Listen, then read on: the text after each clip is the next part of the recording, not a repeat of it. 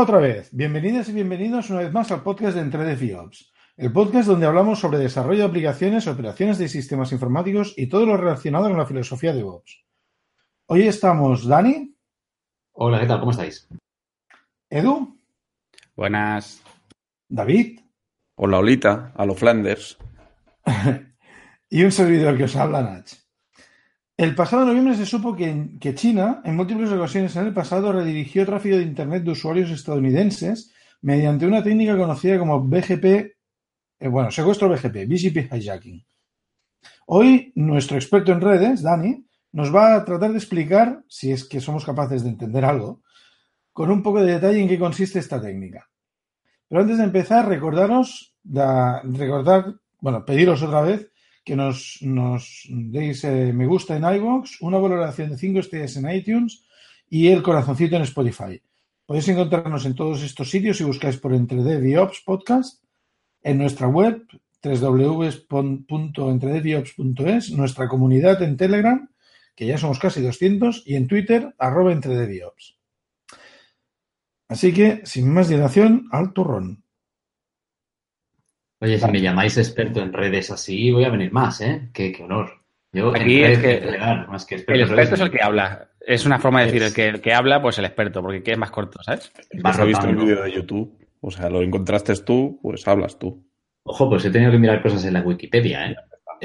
Hostia. No reveléis nuestras fuentes, joder. Solo el, el último episodio tuve que ir a la encarta a mirar cosas, ¿eh? A la encarta. no, eso es de muy viejo, eso es muy es claro, tío, de cada muy uno tiene señor sus- mayor. Cada uno tiene sus fuentes, cada uno tiene sus fuentes. Mira que si a alguien se le ocurre ahora mirar la Wikipedia y hacer un podcast, Joder, no mía. vamos a ir a parar.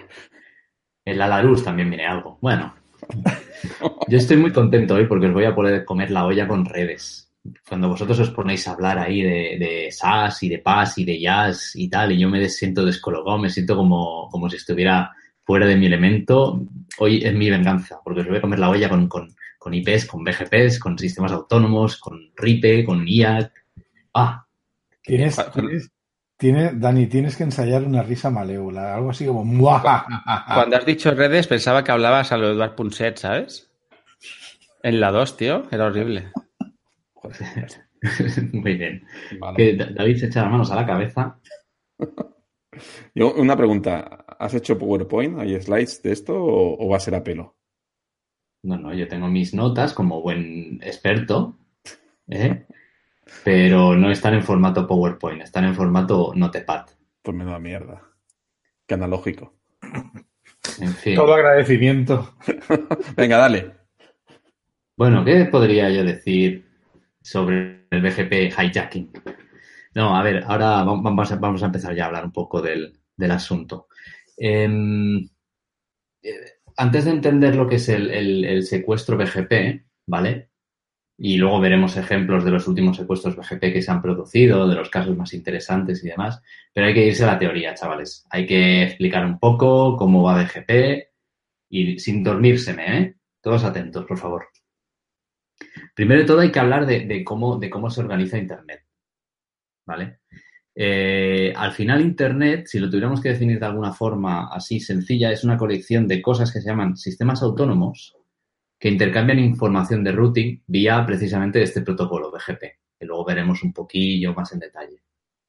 Em, un sistema autónomo es cualquier organización que vaya a Internet, al Internet y se enchufe y tenga su presencia con prefijos de, direccionamiento IP. ¿De acuerdo? Hasta ahora todo claro. Yo tengo una duda. Jolín, ya estamos. No, pero ya, nada más empezar. Madre mía, Dios. Sí, sí, A sí. ver. A ver, esa, esa organización que quiere, quiere tener su, su sistema autónomo no necesita tener ningún tipo especial de conexión a Internet. No, no, es una cosa, es una un sistema autónomo es una definición lógica. Tú puedes ir a- al organismo correspondiente y pedirlo. Y puede ser una compañía, puede ser, eh, no, no sé si puede ser un particular. Yo imagino que tienes que tener una entidad jurídica como empresa o como prestador de servicios o alguna cosa así. Eh, pero bueno, en principio no tienes que ser un proveedor de Internet necesariamente. Y, y Ni tienes que justificar, ni tienes que justificar muy bien por qué quieres tener un sistema autónomo. Yo creo que si los hay, lo pagas y te lo dan.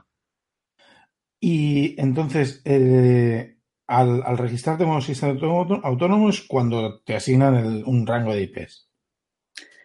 No, son dos cosas diferentes. El registro de sistema autónomo es un número, que es un, de hecho va del 0 al 65.535, que son 16 bits, y eh, las asignaciones de direccionamiento IP es otra cosa. O sea, tú puedes eh, adquirir ambos indistintamente. Vale. Pregunta, ¿puedes definir qué es sistema autónomo? ¿Qué entendemos por sistema autónomo? Sí, a ver, esto hay que irse un momento un poco eh, los organismos que, nos, que gobiernan Internet, ¿vale? Para, entender lo que es un sistema autónomo. Em, no sé si os la IANA, que las, cuyas siglas son la Internet Assign Numbers Authority, ¿vale? Eh, básicamente es un organismo dependiente de, un, de, una corporación sin ánimo de lucro que se llama ICANN, que es la Internet Corporation for Assigned Names and Numbers, ¿vale? Y que básicamente es una organización que se dedica a asignar todo lo que son números en Internet. ¿Qué son números en Internet? Pues direcciones IP, eh, puertos TCP o UDP, ¿de acuerdo? Eh, números de protocolo IP, ¿vale? El hecho, por ejemplo, de que el, puerto bien conocido para HTTP sea el 80 y no otro es porque lo, dice la IANA, punto pelota. ¿De acuerdo? Bueno, lo dice la IANA a través de unos mecanismos que se supone que son de voto democrático para todos sus miembros, que en general, pues, eh, me parece que si no están representados los 180 y pico países del mundo, pocos faltarán, ¿vale? Pero básicamente se ocupa de definir todo lo que son números en Internet, puertos, direcciones IP y sistemas autónomos. ¿Vale? Nach tiene ahí una pregunta. Pregunta, pregunta, pregunta. ¿Estos son los que asignan las Macs también? También, también, también. No, las Macs, no, no, las Macs no. No, no, pensaba que era un chiste. No, no, no era un chiste. No, chiste. vale, vale. Hostia, qué sentido del humor más no, no, no. las direcciones de hardware de las tarjetas de red. Y las direcciones de hardware son, no, es un consorcio de fabricantes. Pero son ah, no, no, ni los ni los sé que hay una parte que es el fabricante y hay otra parte que la, asigna el fabricante propiamente. Sí, o sea, ahí se hay los tres primeros dígitos, los tres primeros octetos creo que son del fabricante y los otros tres quedan a disposición del, del, dentro del fabricante. Sí, pero eso como no, como una Mac no tiene sentido en internet, vale, no es no es responsabilidad de la IANA, de la ICANN ni nada, ni de ninguna de estas organizaciones. Esto es un consorcio de fabricantes, diría yo. Más pilla un poco a contrapié, pero, pero no, sé, no sé quiénes son. Pero sí, también tienen que, registrarse en algún sitio, claro. Entonces decíamos que la IANA te registra, te, es la base de datos de todos esos números en Internet y entre ellos el sistema autónomo. Un sistema autónomo, David, es un identificador de una organización que, tiene, que quiere tener presencia en Internet con su propio rango de IPs. ¿Vale? Em, vale. Ese, es el resumen. yo puedo tener, yo puedo ser un ISP pequeñito, puede ser, puedo ser una organización que tengo mi rango, mi barra 24 público para hacer mis cositas, o puede ser un monstruo como, como Microsoft o como Google o como, o como este tipo de organizaciones.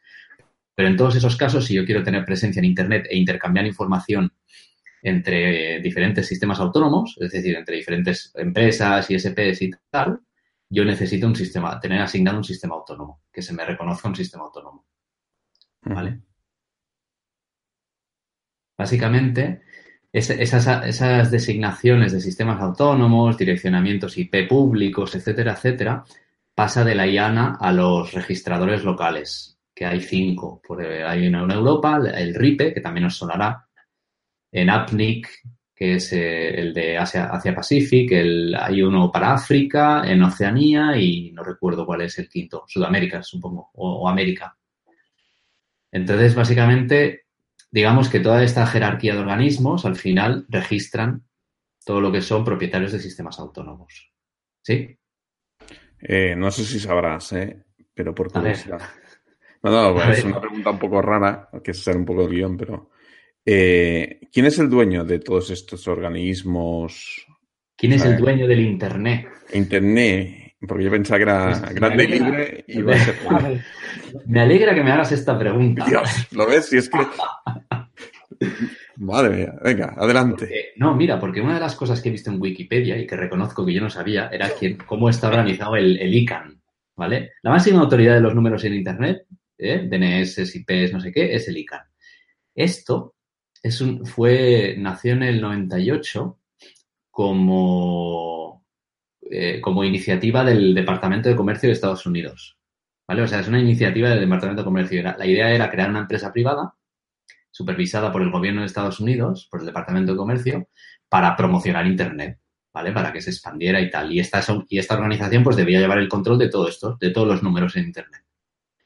¿Vale? Pues hasta 2006, hasta 2016, la ICANN no ha quedado libre de la supervisión del Departamento de Comercio de Estados Unidos. O sea, no se puede decir que Internet haya sido independiente de gobiernos hasta hace dos años. ¿Vale? Ahora mismo lo que es es una organización no, gubernamental, o sea, rollo ONG, o sea, una non-profit organization, que está participada por representación de los, de lo que decía antes, es decir, de, de todos los países del mundo prácticamente. ¿Vale? Con unos estatutos, con unos votos democráticos, con unos procedimientos, un rollo, bueno, como si fuera una Unión Europea lo bestia, ¿no? Así que ahora, desde 2016, ya se puede decir que el dueño de Internet no es, no es ningún, ningún gobierno. Aunque siguen teniendo los root DNS por ahí, ¿vale? Pero bueno, eso es otro, eso es otro asunto. Eh, ¿Qué más? ¿Dudas de, los, de lo que os he contado hasta ahora? ¿De que es un sistema autónomo y tal? Al final, un sistema autónomo lo que tiene que tener es una coherencia de que, de que anuncia a los demás sistemas autónomos del mundo, entendiendo el mundo Internet, una coherencia de que, de que anuncia una serie de prefijos que son suyos o anuncia cómo, cómo poder llegar o se anuncia como camino para llegar a otros prefijos, ¿vale? Es decir, anuncia sus propias IPs o anuncia caminos para llegar a IPs de otros. Ese es el, ese es el asunto. ¿Vale? Y precisamente el protocolo que se usa para intercambiar toda esta información es el BGP. ¿De acuerdo hasta aquí? Sí, solo, por matizar. Por prefijos estamos hablando de agrupaciones de, rangos IP, ¿no? Exactamente, sí. Lo que se llama un, pues, el prefijo puede ser un barra, barra 16 público, un barra 24, un barra 19, lo que sea. Siempre, eh, por supuesto, hablamos de IP versión 4, ¿eh? O sea, cualquier cosa desde barra 10 y 12, que me parece que es lo, lo, lo más grande que te, ven, de, que te venden ahora la RIP, hasta, sí, hasta, bueno, lo más pequeño que te permitan anunciar por, por BGP. Exacto, son, son redes IP, redes públicas. Cuando hablamos de prefijos, al final hablamos de redes públicas. Entonces, el método para, para, intercambiar información de direccionamiento y de rutas de todos estos sistemas autónomos que están en Internet es precisamente el BGP. ¿Vale? Y aquí ya empezamos a hablar concretamente, específicamente un poco más de, del BGP. El BGP es un protocolo de routing con el que se intercambia información de, direccionamiento, ¿vale? De rutas. Al final es un protocolo, si os suena más familiar también el RIP o el OSPF, ¿vale? O similares, es, la misma idea. Necesito intercambiar información de rutas con mis vecinos para poder crear una tabla de rutas. Pues esto es lo que hace BGP. Se llama, eh, es el, las siglas son Border Gateway Protocol. ¿Vale? ¿Por qué? ¿Por qué se llama así? Porque precisamente intercambio información como sistema autónomo con mis, a través de un router border, ¿vale? Porque lo único que estoy haciendo es consolidar información interna, o sea, direccionamiento interno con el vecino, ¿vale? A través de los routers que se llaman Edge de los routers de, frontera, digamos.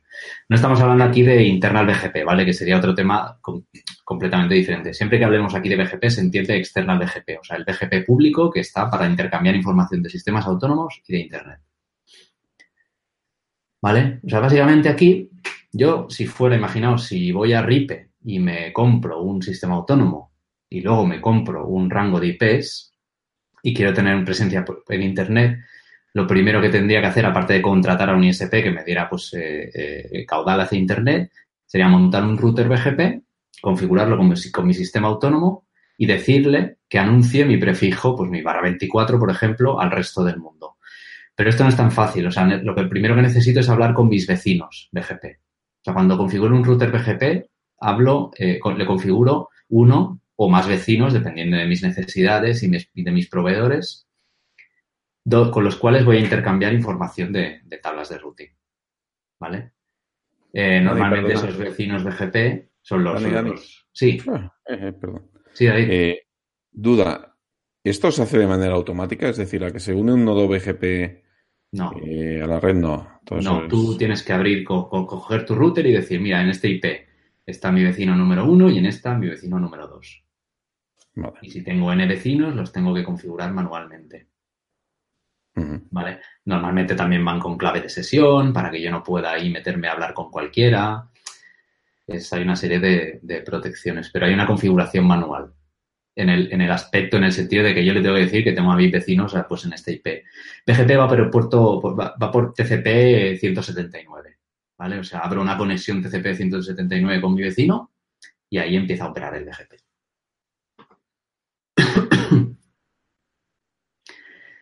Entonces, em, si yo llego, siguiendo con el símil que estábamos desarrollando antes, yo llego, me conecto con mi sistema autónomo, me conecto, me, me empiezo a anunciar mis prefijos con mi vecino, lo que voy a observar es que en unos minutos voy a tener una tabla de rutas que básicamente me cuenta cómo llegar a todos los sistemas autónomos de Internet, a todos los prefijos cuyos sistemas autónomos están anunciando por Internet.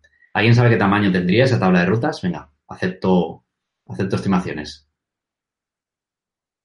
Venga, no seáis tímidos. Yo es que he dejado el juego, no apuestas. Joder. Pues luego viene uno muy divertido, ¿eh, Edu? Luego os voy a proponer un juego muy divertido. yo, me, yo me tiro a la piscina. Asumiendo que es texto, texto plano, ¿vale? Número, número de rutas, ¿eh? No, no tamaño ah, número de rutas. En, megabytes o... Ah, te iba a decir. Creo, creo que hay una pista muy buena y es que ya hemos hablado de esto antes. hemos hablado de esto, sí. ¿Qué episodio? No, fue una, fue un, fue una entrada de blog de esto que ya no hacemos. Ah, yo me acuerdo porque lo hemos hablado antes. pues venga, va, va, ataca, Nach. 512.000. 512.000 Nach era hace cuatro años. cuando, cuando publicamos. Cuando publicamos, sí, cuando publicamos esa, esa entrada que hablaba de que ciertos routers de Cisco con poca memoria estaban limitados de memoria a 512.000 entradas en la ruta y se cascaron muchos routers BGP y tal, hubo un incidente bastante majo. Y lo comentamos, era en el 2014. Ahora mismo, la tabla de rutas de, Internet ya llega a los 800.000 800 entradas. Oye, ¿y esos routers que hablábamos a la basura ya? Sí, esos eran routers muy antiguos. El, incidente consistió en que, en que, eran routers tan antiguos que no aceptaban más de 512.000 entradas y entonces Cisco lo que hizo fue publicar un parche para, para aumentar la memoria dedicada y no hacer que no se cascaran, pero mucho, pero había que reiniciarlos. y muchos de esos cacharros llevaban tanto tiempo sin reiniciarse que al reiniciarse pues se revelaron otros fallos, rollo el disco duro que no va o, la BIOS o, y entonces hubo bastantes de esos que se tostaron ya. Eh, a modo de curiosidad dejaremos las notas del programa el artículo. El artículo, cierto, sí, sí, podemos referenciarlo. En momento. Daño, en, ese caso, por ejemplo, no fue un secuestro BGP, pero fue una cagada de configuración de BGP si nuestros oyentes le pegan un vistazo al artículo, pues ya, ya verán en qué consistió. ¿Vale? Así que sí, nuestro sistema autónomo y nuestro router flamante BGP, tan, tan pronto como lo conectáramos con, nuestro vecino, pues se nos llenaría la tabla de rutas con todas las direcciones de Internet y más o menos tendríamos un tamaño pues, de 800.000 de 800 entradas. Em, ¿Qué más os puedo contar? al final, tampoco hace falta entrar muy en detalle cómo BGP em, aprende las rutas o propaga las rutas, ¿vale? Eh, hay que decir solo que es un protocolo de routing orientado a, orientado a camino, ¿vale? Con lo cual yo, yo no estoy guardando rutas de cómo llegar a un determinado prefijo, a una determinada red IP, sino estoy guardando, o sea, del, yo no solo guardo el next hop, para entendernos, ¿vale? En esas rutas, sino guardo todo el camino, ¿vale? Que, el, camino óptimo para llegar a un cierto, el camino de AES, de sistemas autónomos óptimo para llegar a un cierto, esa es la información que guarda una tabla de rutas de BGP. El camino de AES óptimos para llegar a un cierto prefijo. ¿Vale? Así que, bueno, en eso consiste Internet, básicamente en un conjunto de routers de frontera que están en, en la frontera de los sistemas autónomos, hablando unos con otros, con sus vecinos. No tiene que ser una red mallada, ¿eh? por lo que estamos, lo que estamos diciendo y eh, intercambiándose centenares de miles de rutas. Y nunca, nunca es estático porque aparecen, desaparecen AS, etcétera, etcétera, cambios de configuraciones, etcétera. Nach, que me estás ahí. Tengo, tengo dos, bueno, una duda y una pregunta. No A ver, eh, entiendo que entonces la única relación entre, entre el número del sistema autónomo y la IP, que y la IP o IPs es decir, entiendo que a un sistema autónomo lo pueden dar servicio más de una IP, de un, más de un router de, frontera. Claro. ¿Cierto? Sí, sí, sí, sí. Eh, la única relación que hay entre los sistemas autónomos, los números y las, y las IPs que dan esos servicios está en... En el anuncio BGP. Sí, pero, pero quiero decir, no hay una base de datos central. No. Entonces, claro. Cuando yo enchufo el mío, le pongo unos números y la suma de todos los, de todos los routers de frontera que tienen conocimiento de unos y de otros, de cuáles son los AS y de cuáles son las IPs que están dando esos servicios, no los rangos que, se enrutan hacia ellos, sino las, los routers que están dando esos servicios, eh, esa es la única información que hay. Exacto, es una información descentralizada. Porque hay que pensar que yo, como, como, como sistema autónomo, autónomo puedo tener dos intenciones en general. Pueden haber más configuraciones, pero normalmente son dos. O es un sistema que se llama stub, o sea, un callejón sin salida, que es solo, pues yo quiero tener presencia porque, te, porque esto, tengo unos servicios que quiero publicar y yo no enruto. Yo solo anuncio mi sistema autónomo y ya está. Mis redes y ya está. O puede ser un sistema, o sea, multi-homing, que, o sea, bueno, perdón, multi-homing puede ser, puede ser también stub porque puedo tener dos o más ISPs por redundancia, pero no hacer routing entre esos ISPs. ¿vale? O puedo ser un ISP que enruta, puedo, puedo tener em, intenciones de enrutar. O sea, y esos sistemas autónomos pertenecientes a ISPs no solo anunciarán sus propias direcciones IP, sino también, pues cualquier, eh, anunciarán rutas. ¿De acuerdo? Esa es la, ese es el tema.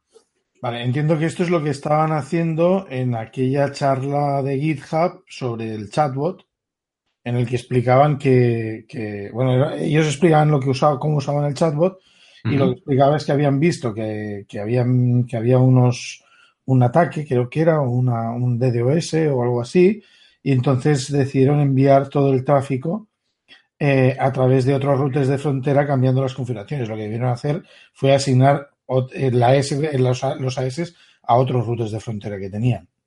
Más que asignar los AS, o sea, aquí la configuración seguramente que tendrían sería, bueno, yo necesito redundancia en ISPs, tengo contratado a Telefónica y a Vodafone.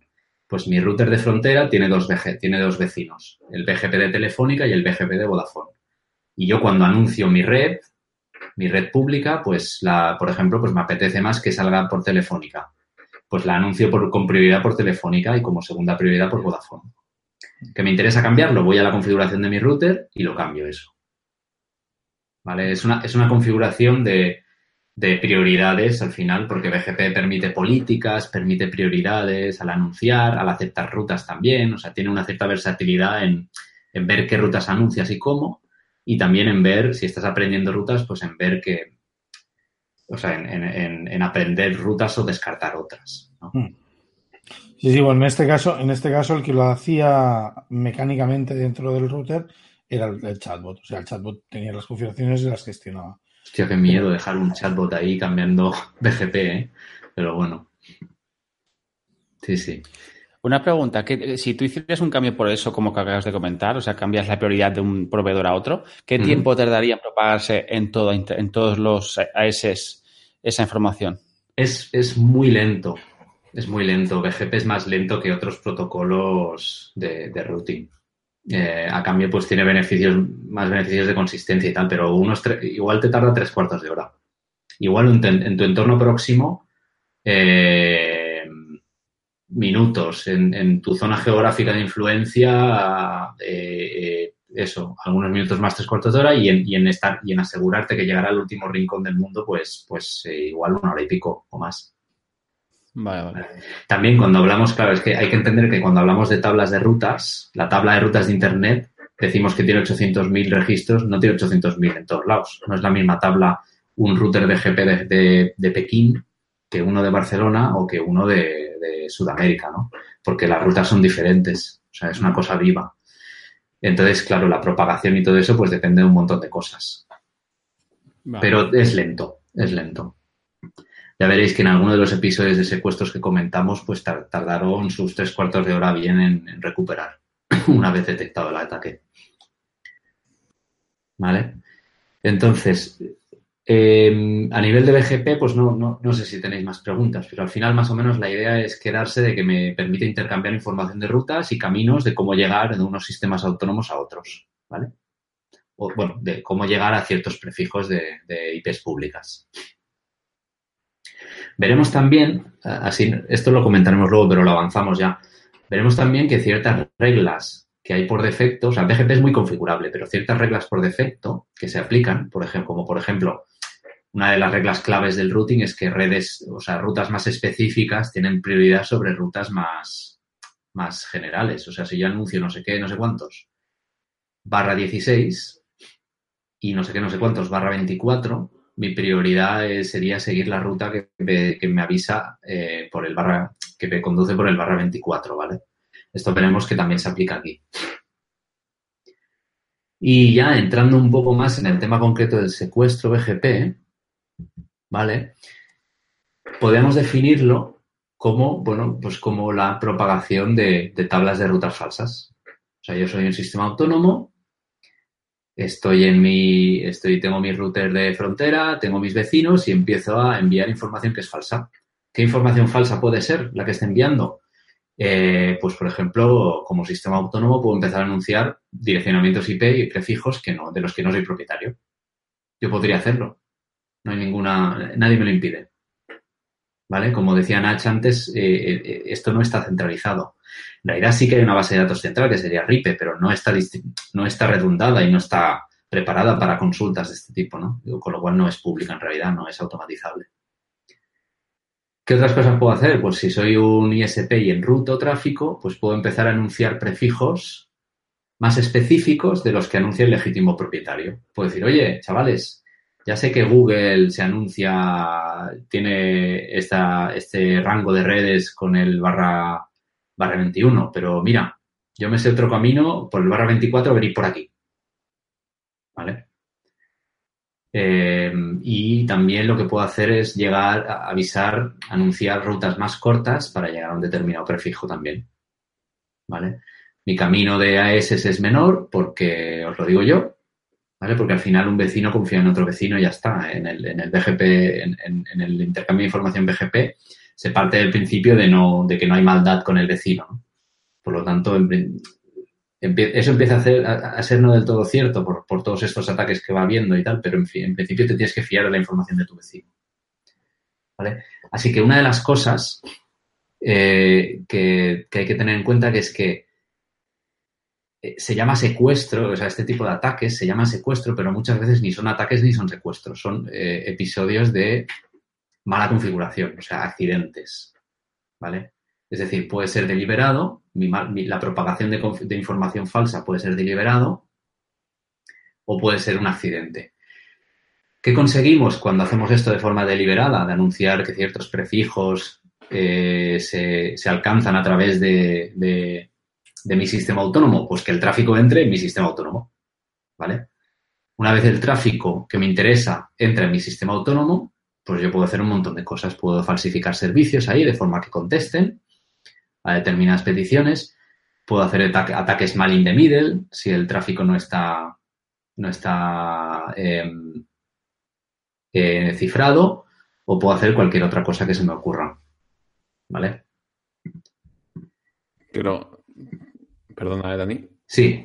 Para, o sea, de esto, todo esto que estás explicando, este tipo de ataques es tan sencillo, entre comillas, ¿eh? lo de tan sencillo, eh, a nivel de arquitectura sería tan sencillo como publicar una tabla, o sea, modificar la tabla PGP que tú publicas.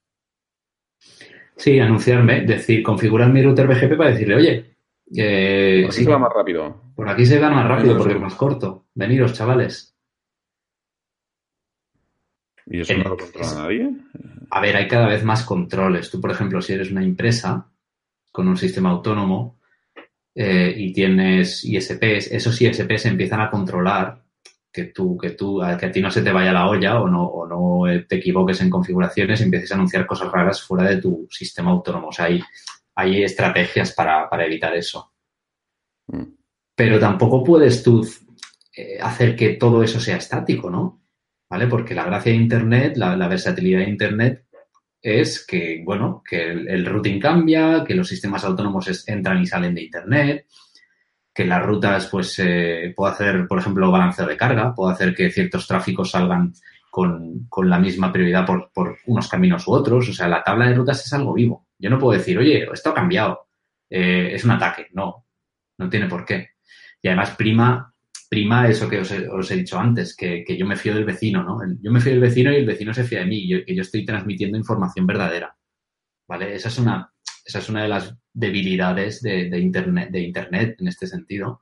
Pero bueno, ese es cómo funciona. Se intentan estrategias y se intentan cambios para que eso sea menos, menos, eh, menos peligroso, pero, pero bueno, sigue siendo confiar en el vecino y en la información que me, tra- que me, que me está transmitiendo. Ostras, me quedo con la sensación que para, para ser, digamos, la punta de lanza tecnológica, Internet, lo veo ahí que las, las bases, los, los cimientos son bastante, no sé cómo decirlo, ¿no? Precarios o... No, no, es que eso esto es una cosa bastante desconocida. O sea, son precarios, son precarios. Se basa en la Estamos confianza. aquí revelando secretos. Se basan en la confianza. Bueno, pero a ver, tampoco es tan fácil ponerte aquí a, sí, cómprate un sistema autónomo, regístrate como ISP, gástate la pasta en direcciones IP y, y sobre todo en un router BGP, Vamos, contrata de casa, de Telefónica, esto no, no va, ¿no? Si tú quieres, a ver, si tú quieres secuestrar el, el tráfico de Google, prepárate para el tubarro también. O sea, quiero decir, a ver, es que no es una cosa que, que tú desde casa o desde una máquina virtual en Amazon puedas hacer, ¿eh? Quiero decir. Pero sí, sí. Y si os parece, si, si para, para en- entrar ya en la materia, va- vamos a comentar algunos episodios de los últimos secuestros que ha habido, o de los más interesantes, a mi parecer, que, re- que recuerde yo y que, he visto. Y vamos a jugar un juego.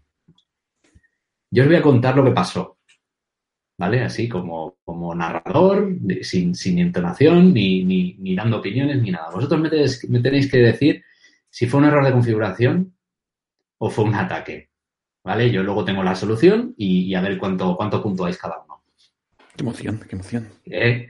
A este juego sí que puedes jugar, ¿eh, Edu? Que no nos Truco trato, ¿no? Esto es truco o trato, esto mola más. ¿Y caramelos o no? Bueno, si te portas bien.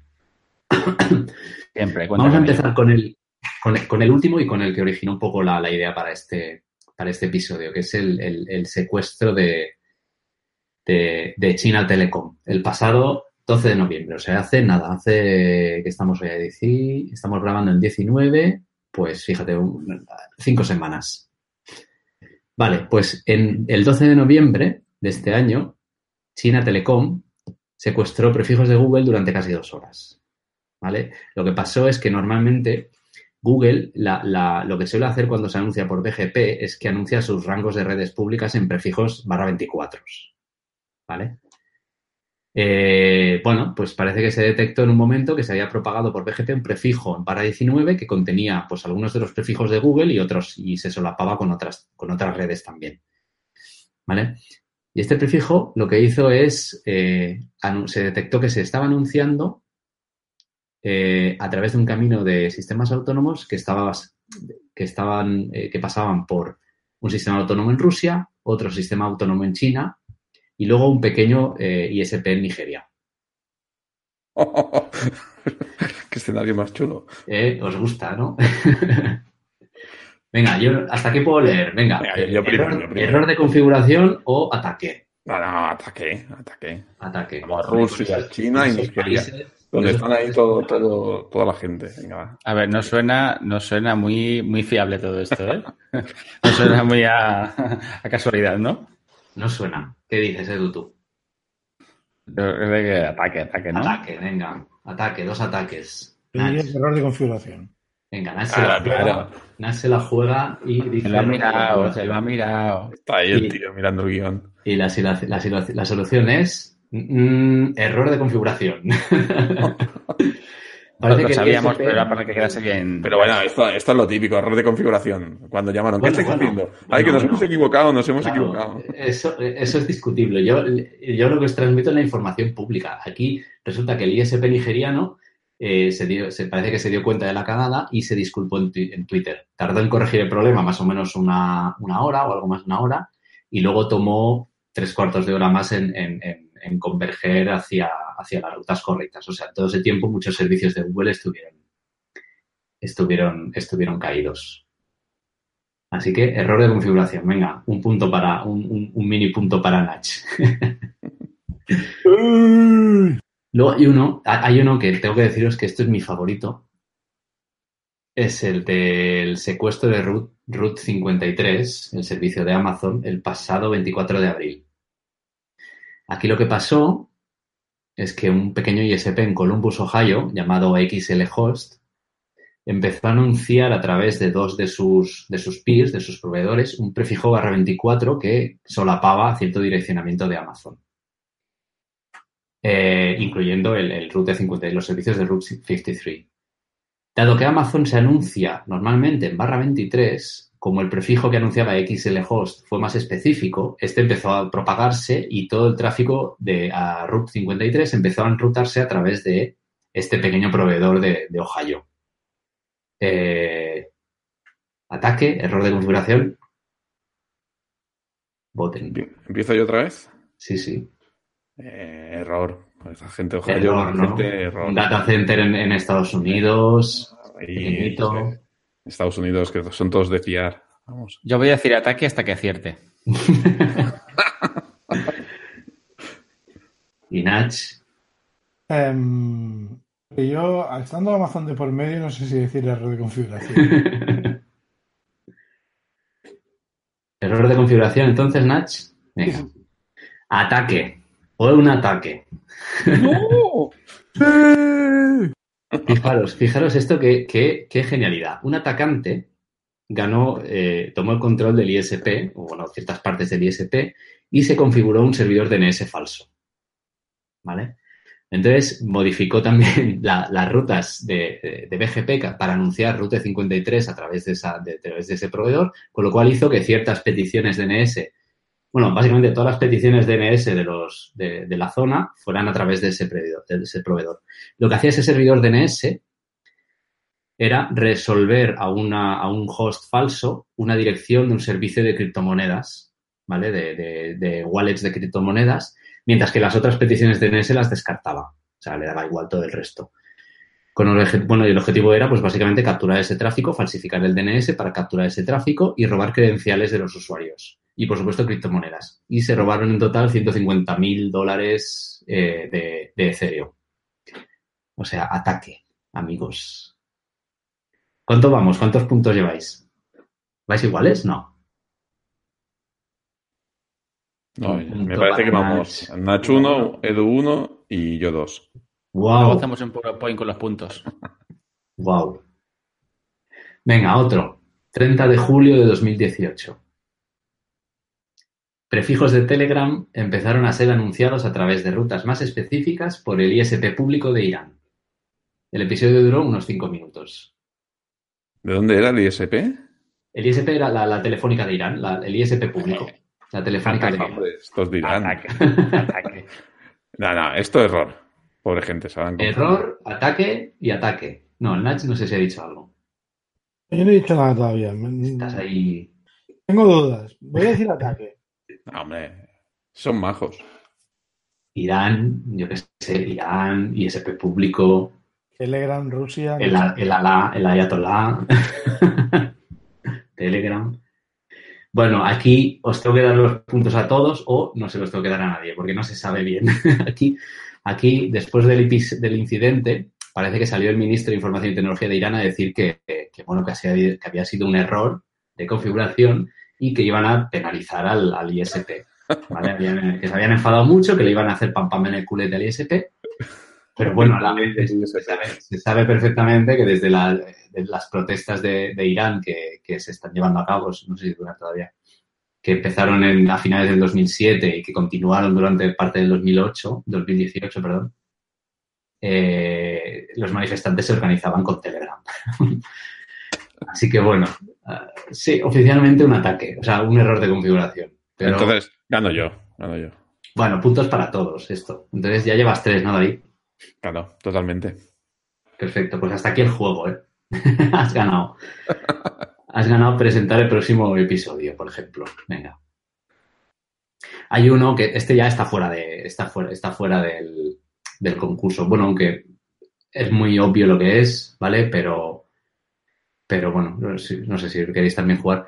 Es un episodio del 2010 que se llama. Básicamente, eh, China Telecom otra vez, ¿vale? Eh, a través de su sistema autónomo número 23724, que normalmente en condiciones normales anunciaba unos 40 prefijos, unas 40 redes IP, pasó a anunciar de golpe unas 37.000 durante 15 minutos. ¿Vale? En ese tiempo, en, esos, en, esos, en esas fechas, en 2010, esos 37.000 redes públicas representaban básicamente más o menos el 11% de todo Internet. Con lo cual, no en todos sitios porque no se llegó a propagar, ¿vale? Pero, pero en China y alrededores, eh, eh, se empezó a reenrutar el tráfico de básicamente el 11% de Internet a través de, a través de China Telecom.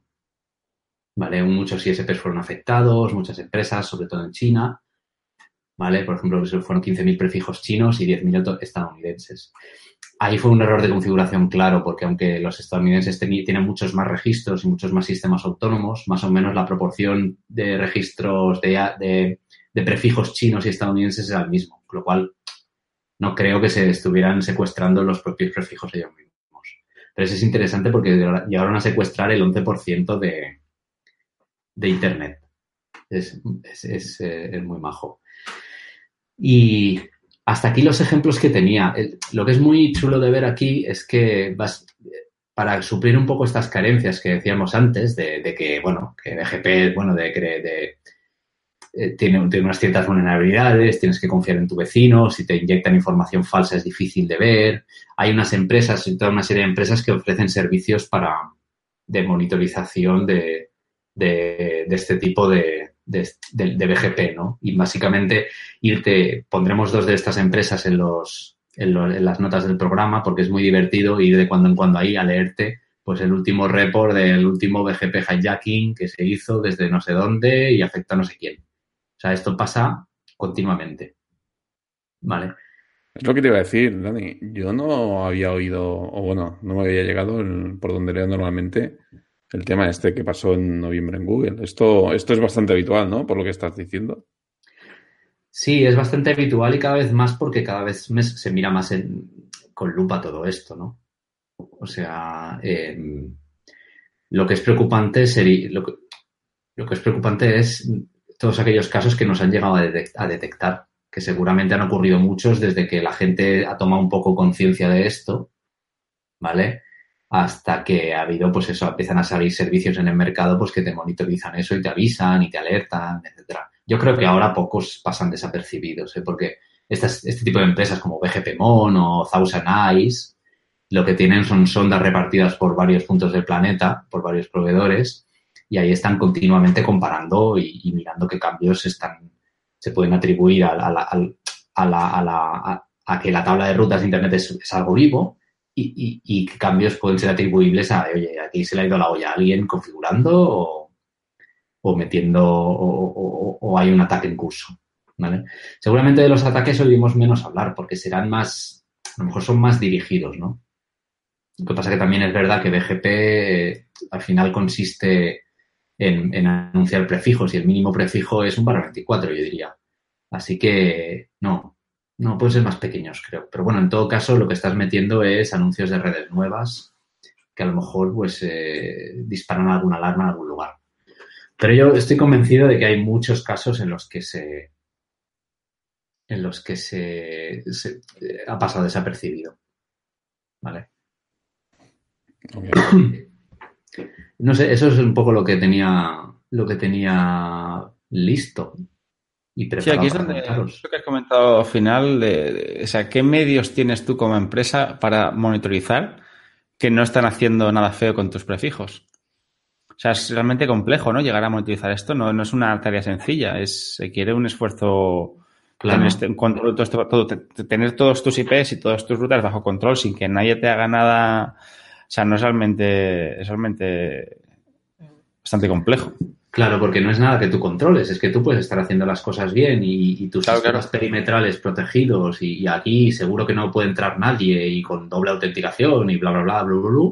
A ti no, se te, no hace falta que se te meta nadie en la red para que te publiquen o sea, si eres, el, eh, si eres la caixa o el BBVA, pues eh, si yo anuncio tus prefijos y me los traigo para un sitio, pues te monto y, a la vez comprometo el DNS y tal, pues como este de las criptomonedas, ¿no? Te monto la caixa.es, pon tus credenciales y adelante, ¿sabes? Al final depende del rival más débil, ¿no? El rival más, bueno, el rival, el miembro más débil de la, de la cadena, el eslabón más débil es el que afecta a todo al conjunto, ¿no? Exacto, sí, como siempre en seguridad. Como siempre en seguridad, el punto más débil Sí, Y la reflexión un poco es eso, que los cimientos de Internet, que es básicamente sistemas autónomos y BGPs, eh, ojo, ojo con eso, ojo con eso. Tú como empresa al final o eres muy gorda y tienes tus propios mecanismos para detectar que en diferentes, para poner sondas en diferentes puntos del planeta y ver que nadie te está anunciando cosas raras a tus prefijos, o si eres más pequeña y te preocupa esto, pues tirar de lo que hemos comentado, de estos servicios de monitorización BGP y tal, de suscripción y, y a que lo hagan otros, a que lo hagan otros y te, y te avisen cuando detecten algo raro. Así que hasta aquí lo mío. ¿Quién ha ganado al final? Yo, claramente. Sí, con tres puntos. Has acertado todo, ¿no? No, si, si, gana el que menos puntos tiene, gana David, pero no ha sido. Tú, si dices las cosas con convicción, la gente se lo cree. He ganado yo. Totalmente. Te vamos a regalar un gamusino. Bien. Uno, un, un, gallifante. Yo soy muy de gallifantes. Qué bueno. Así estamos. Muchas gracias, Dani. A vosotros. Muchas gracias. Yo, perdón, ¿eh? creo que es la primera vez que hemos hecho hasta un concurso ahí en el podcast. Muy bien, muy bien llevado, ¿eh? Sí, Hombre, es que cuando, cuando uno se le ocurra. He visto en la Wikipedia, he visto en la Wikipedia una idea de. concurso. Hay que hacer, uno, hay que hacer en directo un, un Kahoot de estos para hacer preguntas ahí en directo, hombre. Sí, sí. Bueno, pues lo damos ya por cerrado. ¿No? Cerramos el episodio, venga. Pues nada, eh, si os gusta nuestro trabajo, corred la voz, valorándonos con 5 estrellas en iTunes y me gusta en iBox y el corazoncito en Spotify. Ya sabéis, buscándonos en todos estos sitios por Entredeviops Podcast, en nuestra web www.entredeviops.es, en Telegram y nuestra cuenta de Twitter, que es arroba entredeviops, en, arroba Y bueno, por, por favor, dadnos feedback Acordaros que si os animáis a ayudarnos tenemos nuestra cuenta de Patreon en patreon.com barra edio y nuestro link de afiliados de Amazon que hace que hace que un pequeño porcentaje de tus compras de Amazon vayan a para nosotros sin que veáis ningún incremento en el precio. Pues ha llegado el momento de despedirnos. Dani. Hasta la próxima. Edu. Nos vemos. David. Venga, adiós. Y un servidor que os habla. Hasta luego. Through the centuries, the endless string of memories, through the progress and the waste.